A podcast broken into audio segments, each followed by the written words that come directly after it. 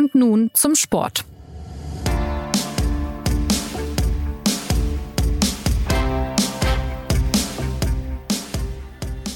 Der FC Bayern hat in einem Heimspiel kein Tor erzielt. Das gab es zuletzt vor fast vier Jahren.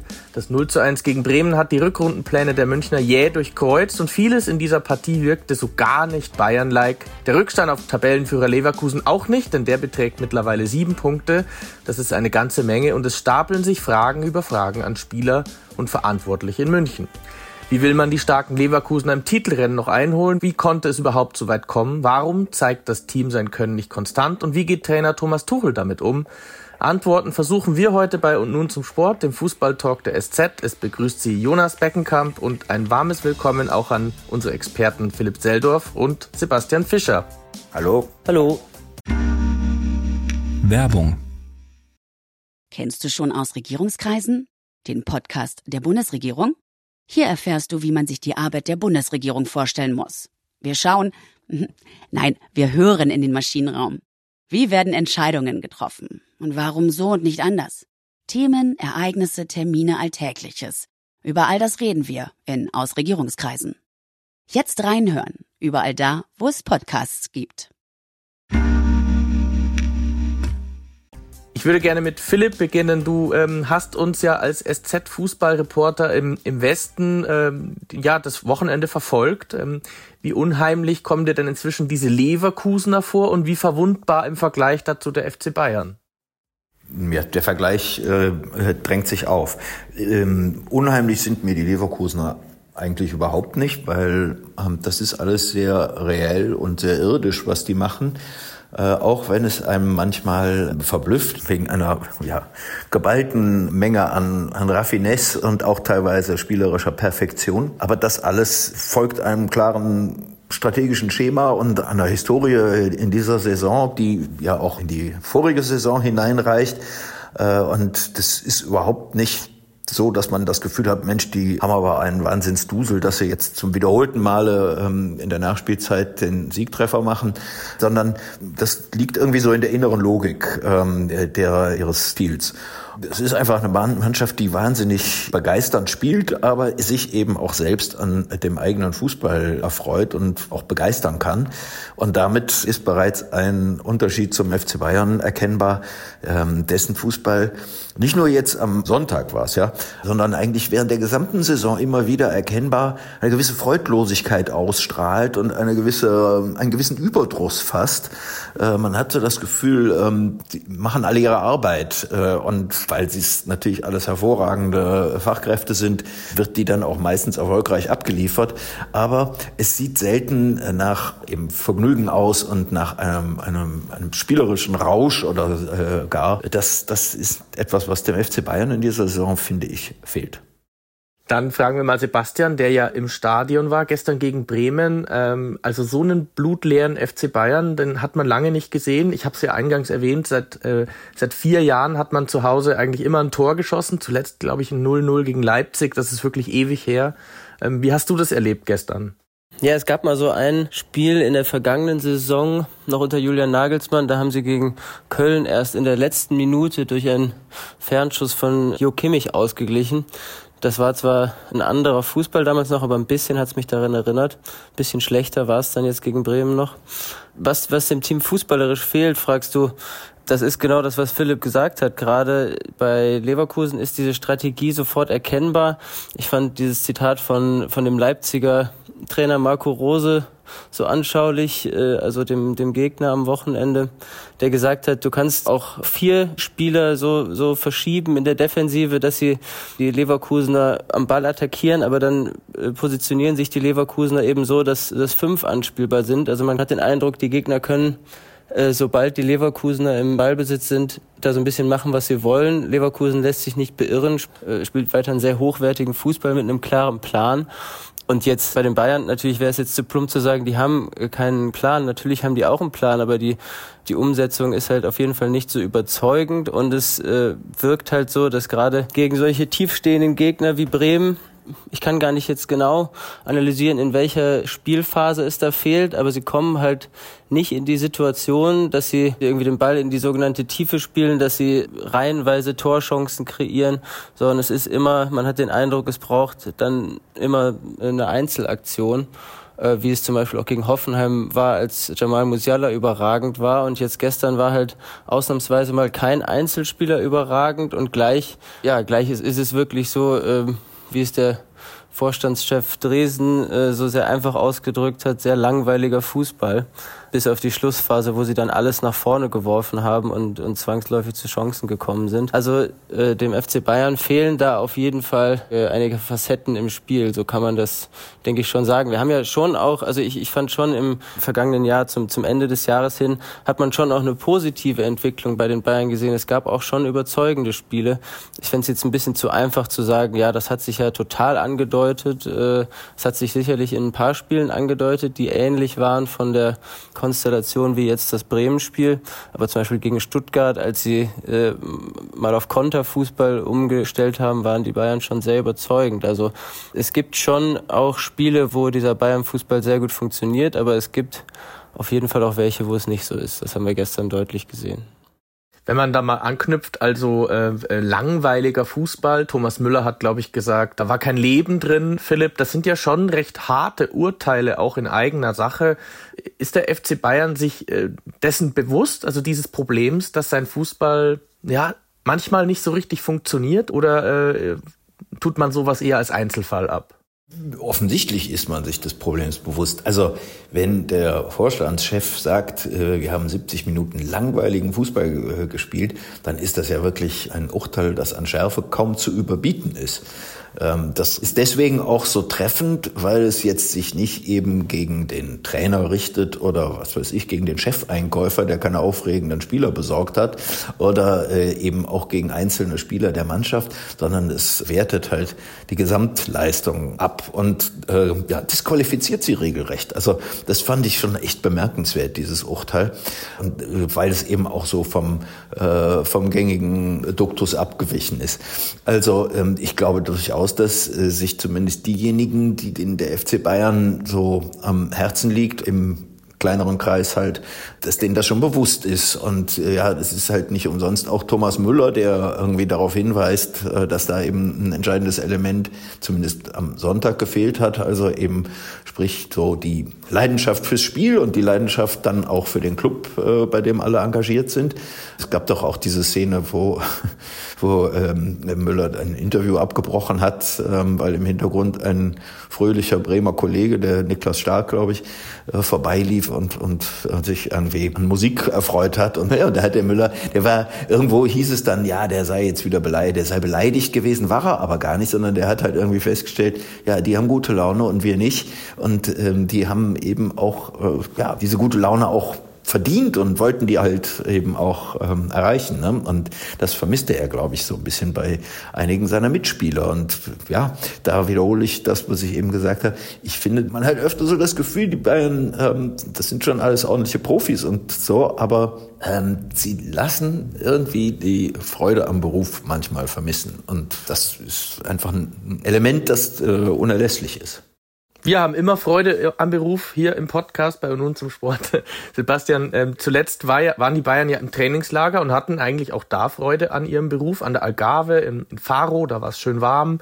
Angeblich hat alles blendend funktioniert. Thomas Tuchel hat ja eigentlich gesagt, dass die Mannschaft ist gut drauf, ähm, hat gut trainiert. Ähm, woher dann diese allgemeine Lähmung plötzlich, äh, als es dann gegen Bremen ging? War es dann irgendwie zu kalt oder, oder gibt es da irgendwie Stimmungsschwankungen?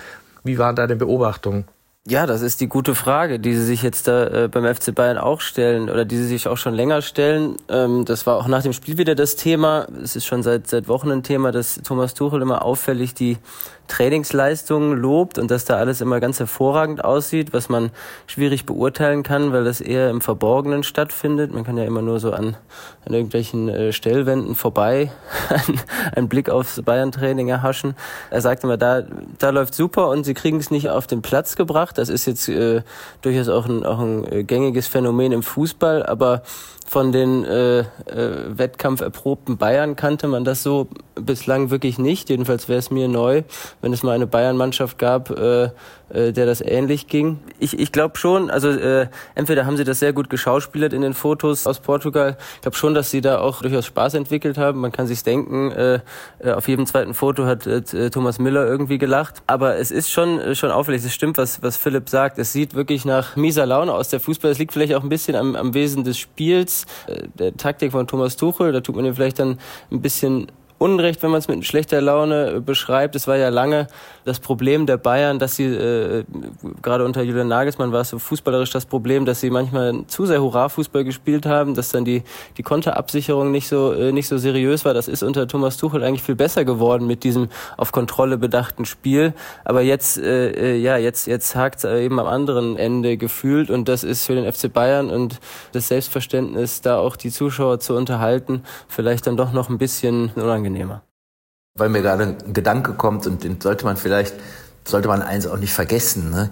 Ähm, wir erwarten natürlich auch immer, äh, dass äh, der FC Bayern eigentlich 34 Spiele in der Saison ähm, seine volle Überlegenheit ausspielt. Und wenn das mal nicht der Fall ist und sogar mal eins verloren geht, äh, dann ähm, gilt das als äh, mindestens ähm, als Krisenzeichen. Es ist ja andererseits schon auch so, dass die äh, Hinrunde nach Punkten gerechnet ja, absolut ähm, auf Bayern-Level war. Also man muss sich dazu denken, dass ja das Spiel gegen Union Berlin, das noch aussteht, äh, dann vielleicht ähm, weitere drei Punkte bringt und dann hätten die Bayern immerhin, ich glaube, die viertbeste Hinrundenbilanz ihrer Geschichte erreicht. Also das Erscheinungsbild steht in gewissermaßen im Gegensatz zum, äh, zum Ertrag auch. Ne? Sieht man natürlich auch ab vom, vom Pokal aus.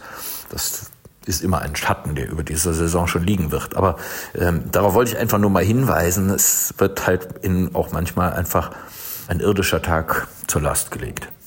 Ja, also es stimmt natürlich, Philipp, ne? Es gibt noch ein Spiel, die Bayern haben sieben Punkte Rückstand auf Leverkusen. Wenn sie Union schlagen, dann sind es nur noch vier nach meiner Rechnung. Sebastian, aber sprechen wir noch mal kurz über Thomas Tuchel. Ähm, wie hat er denn jetzt dieses Spiel gegen Bremen analysiert und, und wie sehr siehst du ihn auch in der Verantwortung, dass es eben doch ab und zu solche Durchhänger gibt, wie im Pokal in Saarbrücken oder wie gegen Frankfurt, wie auch im Supercup, glaube ich, im Sommer noch gegen Leipzig, als man verloren hat. Also solche Spiele, ähm, ähm, hat er da die richtigen Kniffe bisher? Also er hat es noch gar nicht analysiert, das war eigentlich am äh, das, das, das Auffälligste. Äh, er konnte das noch gar nicht analysieren, er hat es erstmal so zur Kenntnis genommen und, und beschrieben, was alle gesehen haben. Die Analyse, ganz ähnlich wie bei dem, äh, bei dem 1 zu 5 gegen Frankfurt, die wird ja jetzt wahrscheinlich gerade stattfinden und er wird darüber berichten äh, vor dem Unionsspiel. Natürlich ist er in der, in der Verantwortung, das, äh, das, das leugnet er, glaube ich, selbst auch gar nicht. Ähm, es ist immer die Frage, ob er, äh, ob es vielleicht jetzt seine Verantwortung ist, dort mehr Facettenreichtum ins Angriffsspiel zu bringen oder ob das die Spieler halt äh, wirklich einfach nicht auf den Platz bringen. Auch dann, auch dann muss er halt sozusagen seine, seine Ansprache verändern. Auch dann ist es seine Verantwortung. Ähm, und ja, meine These wäre eben, dass diese, dass, dass dieses Spiel äh, was er jetzt bei den Bayern anfängt ja immer noch zu prägen, auch erst, dass es, dass es eben auf, auf mehr Kontrolle bedacht ist und dass das dann natürlich äh, gleichzeitig äh, daran krankt, dass äh, das Spektakel, äh, die, die, das nach Freude aussieht, dann, dass es daran ein bisschen fehlt. Das ist, das ist vielleicht inbegriffen, ähm, aber, aber natürlich soll es dann nicht so aussehen wie jetzt gegen wie jetzt gegen Bremen. Also ähm, um, um die Frage nochmal einfach zu beantworten. Natürlich ist in der Verantwortung und ich glaube, er wird auch was ändern, mindestens, mindestens die Aufstellung. Es waren ja jetzt auch ein paar überraschende Wechsel, die er zum, zum Jahresstart äh, vorgenommen hat drin. Ich, ich glaube zum Beispiel, dass dass jetzt diese, dieser Versuch mit, mit Rafael Guerrero neben äh, Kimmich auf der Sechs, da, da kann ich mir vorstellen, dass er dort schon nochmal auch auf Leon Goretzka jetzt wieder zurückgreifen wird, ob das jetzt die, die große Veränderung bringt, ob das gute Laune im, im Bayern-Spiel bringt, äh, vielleicht auch nicht unbedingt. Aber äh, er wird auf jeden Fall, äh, er muss jetzt natürlich darauf mit, mit Veränderung reagieren, das glaube ich schon. Wenn man mal die Punkteschnitte der vergangenen Bayern-Trainer betrachtet, dann liegt Thomas Tuchel da recht weit hinten. Also Hansi Flick hat die meisten Punkte geholt, ich glaube etwas über 2,5 im Schnitt pro Spiel äh, ähm, Nagelsmann und Kovac war auch noch besser als Thomas Tuchel. Ähm, Philipp, man muss ja schon irgendwie sich mal fragen, wann beginnen denn da Prozesse des Bröckelns ähm, bei auch bei den Verantwortlichen des FC Bayern, dass man, dass man auch erkennt, naja, also die Ausbeute ist bis jetzt noch nicht so pralle.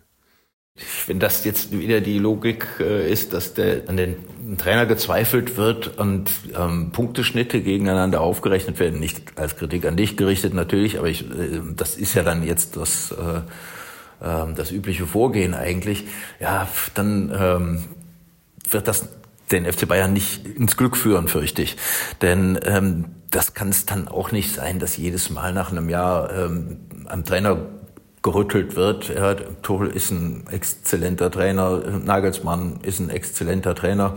Hansi Flick ähm, ist ein anderes Kapitel jetzt äh, im, in Bezug auf den FC Bayern, ist ein Spezialfall. Aber ähm, es liegt ja dann doch offenbar auch so ein bisschen am, am Geist des Ortes und an den Spielern, die, äh, die der FC Bayern zur Verfügung hat und an Kader, den der FC Bayern äh, aufstellt. Ähm, das ist ja ein Thema, das äh, in gewisser Weise auch einem, einem Dauerumbruch gerade unterworfen ist. Also äh, wer plant äh, die Einkäufe, wer gestaltet ähm, das große Bild vom äh, Spielerkader, äh, da wechseln die Akteure äh, ja im Moment in ähm, relativ rapidem Tempo. Jetzt kommt der nächste Sportvorstand, Max Eberl, ähm, der ähm, Sportchef äh, Christoph Freund, der ähm, kam, nachdem der Kader für diese Saison komponiert war und ähm, rückt dann jetzt sozusagen eine Stelle zurück. Ähm, Im Sommer hat es einen Transferausschuss äh, geregelt, in dem dann Uli Hoeneß und Karl-Heinz Rummenigge das äh, letzte und entscheidende Wort hatten. Und ähm, davor musste sich äh, Hassan Salihamidzic dann auch irgendwie teilweise in, in politischen Stürmen behaupten als ähm, als Sportvorstand. Äh, daran sieht man halt auch, dass die, diejenigen, die so den Hintergrund gestalten, also äh, den Hintergrund, den sportlichen, die sportliche Substanz herstellen, ähm, dass die halt auch äh, permanent im entweder äh, wackeligen Beziehungen zum Club stehen oder eben unter äußerem Druck oder eben sich gerade erst einarbeiten und vielleicht eben dann auch absichtlich ein bisschen aus der Verantwortung genommen werden, so wie Freund, äh, der halt eben pünktlich zum Abschied der Transferperiode kam, so wie Eberl jetzt, der im Frühling kommt, äh, nachdem das Wintergeschäft erledigt ist. Das kann man alles begründen. Das hat auch, da gibt es auch positive Argumente anzuführen. Nur mir erscheint es so, als ob eben an diesen, an diesen sehr, sehr elementaren Positionen ähm, keine, keine richtige Linie erkennbar ist oder keine, keine Zuverlässigkeit erkennbar ist. Das ist, glaube ich, das, das wichtigere Wort. Und ähm, darunter leidet letztlich das ganze Gebilde FC Bayern. Man hat ja immer das Gefühl, äh, der Kader ist so ein, ja, der enthält so improvisierte, ähm, ähm, Elemente und der Trainer muss dann immer so das Beste daraus machen und muss, muss Lücken füllen. Ne? Und ähm, ja, das hat Tuchel ja nur auch hinreichend beklagt und es ist auch seine Aufgabe, das zu tun. Es gibt keinen Grund, äh, ihn jetzt zu bedauern. Aber das sind halt auch, ähm, das sind halt eben auch Ursachen äh, für das am Ende ja unbefriedigende Bild, das, das der FC Bayern abgibt und auch von sich selbst hat. Werbung Kennst du schon aus Regierungskreisen? Den Podcast der Bundesregierung? Hier erfährst du, wie man sich die Arbeit der Bundesregierung vorstellen muss. Wir schauen, nein, wir hören in den Maschinenraum. Wie werden Entscheidungen getroffen? Und warum so und nicht anders? Themen, Ereignisse, Termine, Alltägliches. Über all das reden wir in Aus Regierungskreisen. Jetzt reinhören, überall da, wo es Podcasts gibt. Ich würde gerne, Sebastian, nochmal in den Kader reinblicken. Es gibt ja ganz konkret auch Spieler, die vielleicht nicht in Topform agieren, sag ich mal, oder verletzt sind und waren. De Licht war verletzt. Jetzt spielt er wieder noch nicht so ganz überzeugend. Alfonso Davis hat sich da gestern auch von Mitchell Weiser ausspielen lassen in der Verteidigung beim Gegentor. Gnabry lange verletzt, noch kein Saisontor, glaube ich. Müller und Goretzka Ersatz. Also wie siehst du das Leistungsniveau in diesem Kader? Ähm, gibt es da noch Potenziale, die Thomas Tuchel auch noch irgendwie schöpfen könnte, müsste?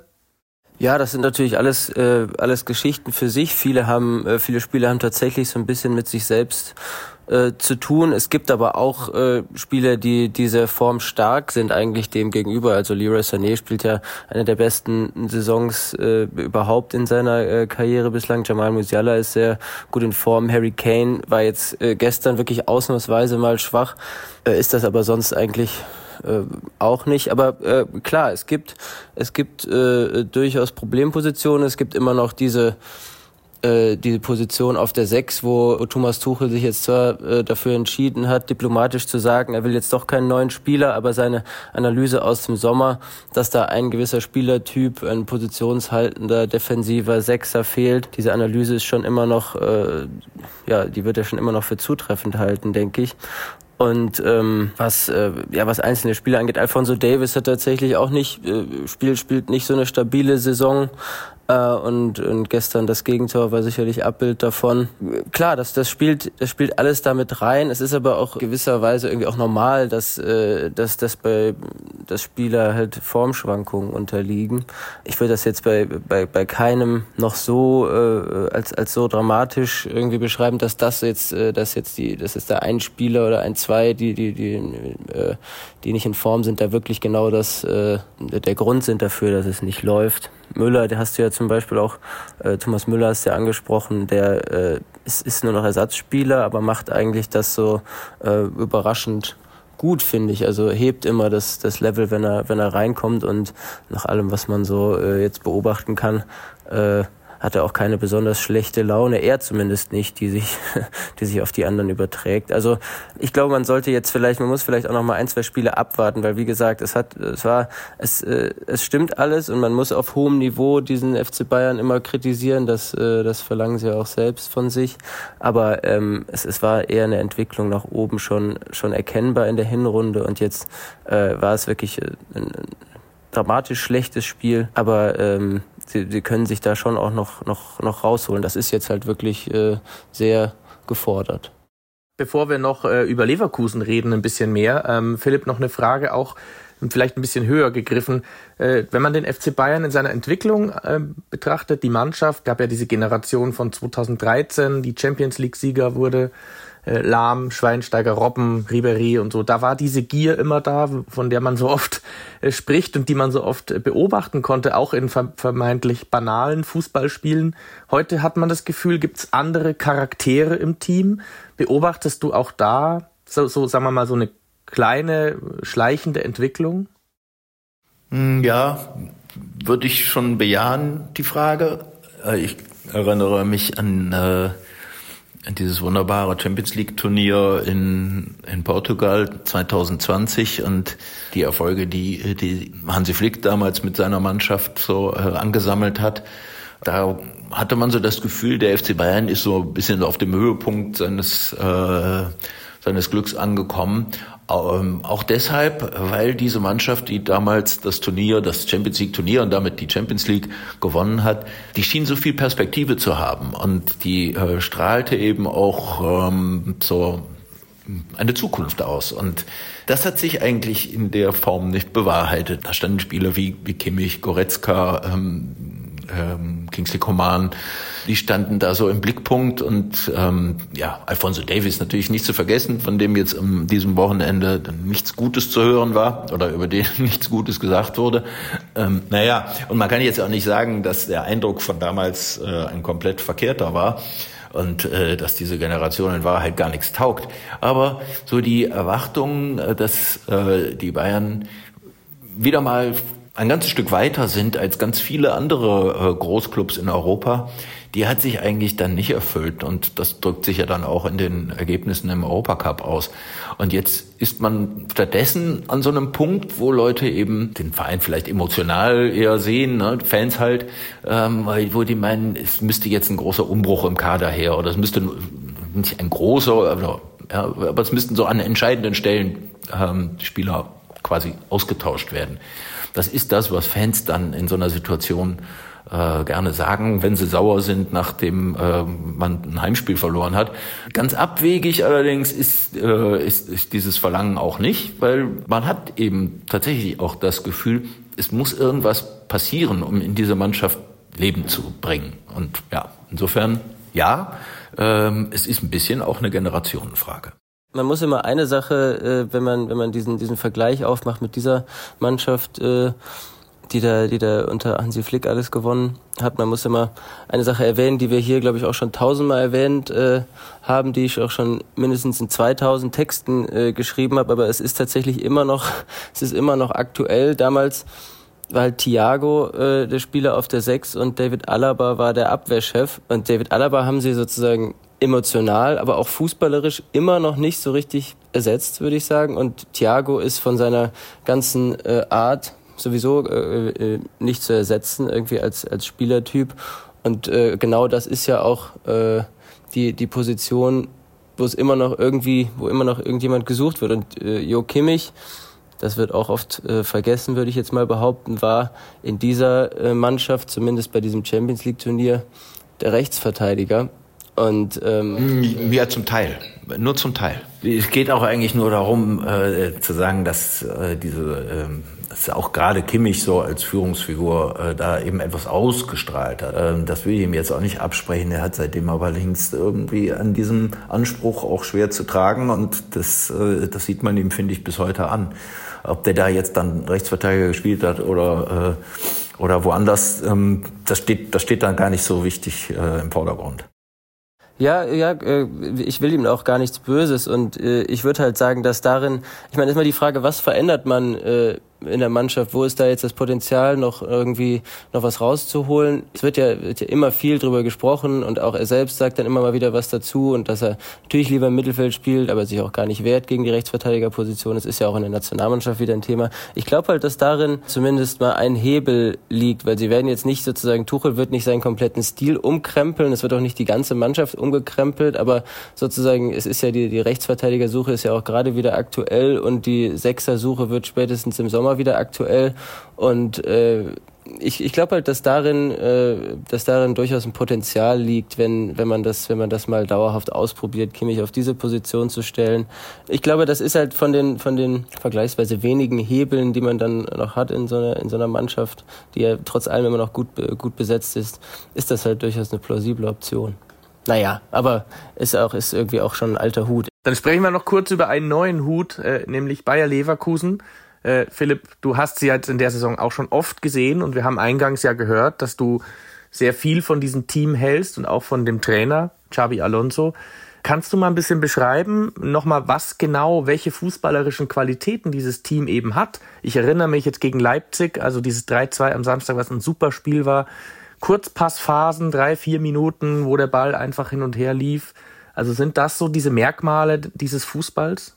Ja, das Passspiel gehört äh, zum wichtigsten äh, methodischen äh, Teil von, von äh, Xabi Alonso's Programm.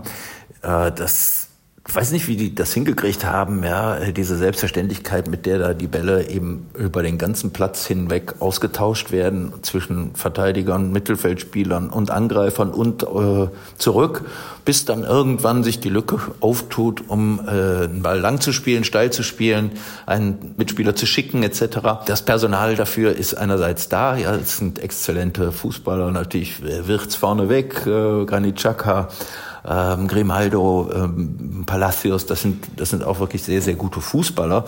Ähm, aber man sieht es eben auch, äh, dass jeder einzelne Abwehrspieler aus der bevorzugt ja im, im Dreierverbund auftretenden Defensive, also mit Tar im Mittelfeld, äh, in der Mitte und dann ähm, Kosunu und Tabsoba an seinen Seiten. Im Moment sind letztere ja beim Afrika Cup, dann spielen da jetzt äh, wie am, am Samstag Stanisic und äh, Hinkapier und man hat das Gefühl, wenn dann eben mal einer da nicht mitmacht, äh, dann bedeutet das kein, kein Systembruch. Ähm, oder nicht, man hat nicht nur das Gefühl, das ist so. Und das äh, andere ist, dass eben diese Abwehrspieler eben auch in der Lage sind, äh, öffnende Bälle ins Mittelfeld oder auch in die Spitze zu spielen, ähm, damit einfach Raum zu schaffen. Und ähm, das Ganze eben auf einem ja, extrem hohen ästhetischen Niveau. Das ist ja das Schöne daran, dass man diesen, diesen Leverkusenern in dieser Saison äh, zugucken kann, ohne dass sie aufs Tor schießen und trotzdem äh, sich daran, daran äh, erfreuen kann, wie gut das aussieht. Und äh, gleichzeitig muss man sie eben, muss man ihnen dafür Komplimente machen, dass das eben kein Selbstzweck ist. Sie spielen nicht schön, um, äh, um gut auszusehen, sondern sie spielen, äh, sie spielen sehr gut, um dann äh, irgendwann auch schöne Tore zu schießen. Und ähm, man konnte ja am Samstag äh, zum letzten Mal, glaube ich, äh, äh, die Auswahl der Tore äh, des Jahres in Augenschein nehmen. Ähm, da waren einige natürlich äh, hervorragende Tore dabei. Ähm, Marius Bülter zum Beispiel für Schalke 04. Ich mache äh, gleich mal Werbung. Äh, aber das schönste Tor muss man offen und ehrlich sagen, wie der Karl-Heinz Rummenigge gerne zu sagen pflegt. Äh, das schönste Tor, das schönste Tor hat Florian Wirtz gegen, gegen den SC Freiburg geschossen, indem er da in, von außen in den, in den Strafraum eingedrungen ist und ungefähr fünf Spieler Schwindelanfälle beigebracht hat, um ihn dann auch noch mit links in die äußere Ecke zu, zu schießen, den Ball. Ähm, ja, das, sind, äh, also das ist wirklich eine grandiose Mischung aus, ähm, aus Mannschaftsspiel und aus Individualismus. So, und jetzt kommen wir natürlich an den Punkt, ähm, äh, wo, das, wo es ernst wird. Äh, nach 18 Spieltagen steht Bayer also unweigerlich mindestens vier Punkte äh, vor den Bayern auf Platz eins. Das heißt, es werden natürlich jetzt die Erwartungen ähm, von Spieltag zu Spieltag größer, dass sie bitteschön ähm, ihr Niveau halten und auch ihren Status äh, bestätigen. Und äh, das, das macht die Sache natürlich dann äh, oder, ja, das, das schafft einfach andere Voraussetzungen. Es wird irgendwann natürlich die, äh, der ganz simple Erfolgsdruck äh, ein Teil des Ganzen werden. Ähm, das ist, der ist natürlich jetzt schon da in gewisser Weise, aber je ernster es wird, äh, umso größer wird er natürlich. Und äh, dazu kommen eben jetzt so diese äh, Beschwerden, die sich im Laufe einer Saison einstellen. Zum Teil war man ja bereits darauf vorbereitet, dass Leute beim Afrika Cup fehlen werden, durch den Afrika Cup fehlen werden. Jetzt kommt noch der eine oder andere Verletzte dazu, ähm, dass der Victor Boniface in dieser Saison quasi gar nicht mehr spielt, ist ein, wirklich, das ist ein, ein ganz großer, äh, ja, ein ganz großes Problem einfach, äh, weil Boniface als, äh, als variabler Stürmer sehr viel bewegt hat äh, vorne und äh, dem Gegner sehr viel, äh, sehr viel Mühe gemacht hat. Ähm, der Patrick Schick ist natürlich jetzt wirklich nicht der schlechteste Ersatzmann. Er spielt aber ganz anders und ist eben nicht so ein Stressfaktor für den Gegner wie, wie Boniface. Und jetzt mm, ist Palacios am, am Samstag verletzt rausgegangen und fehlt offenbar, wie Bayer Leverkusen mitgeteilt hat, einstweilen. Das kann bedeuten äh, drei Tage oder, oder auch sechs Wochen. Und ich glaube nicht, dass es drei Tage sein werden. Und äh, der ähm, Ezequiel Palacios ist eben so neben äh, Granit Xhaka einfach so das, das Kernelement des, des Leverkusener Spiels. Ähm, ja, und wenn sich solche Ausfälle häufen, dann, dann äh, wird natürlich zwangsläufig irgendwann eben ähm, der, der Glanz leiden. Oder ja, es wird schwieriger werden. Punkt. Also noch haben sie ja kein Spiel verloren. Ähm, soweit also dann die Lage bei Bayern und vor allem bei den Leverkusenern, die ein bisschen enteilt sind. Am 10. Februar geht's dann im direkten Duell wohl schon sehr entscheidend um die Meisterschaft. Davon kann man, glaube ich, ausgehen, selbst wenn die Bayern dann wieder auf vier Punkte dran sind. Also, dann würde ich sagen, bis dahin hören und lesen wir sicher auch wieder von Sebastian und Philipp. Euch beiden vielen Dank fürs Dabeisein und danke auch an unsere umsichtige Produzentin Annika und wer uns schreiben will, erreicht uns unter podcast.sz.de. Ich sage danke fürs Einschalten und bis bald.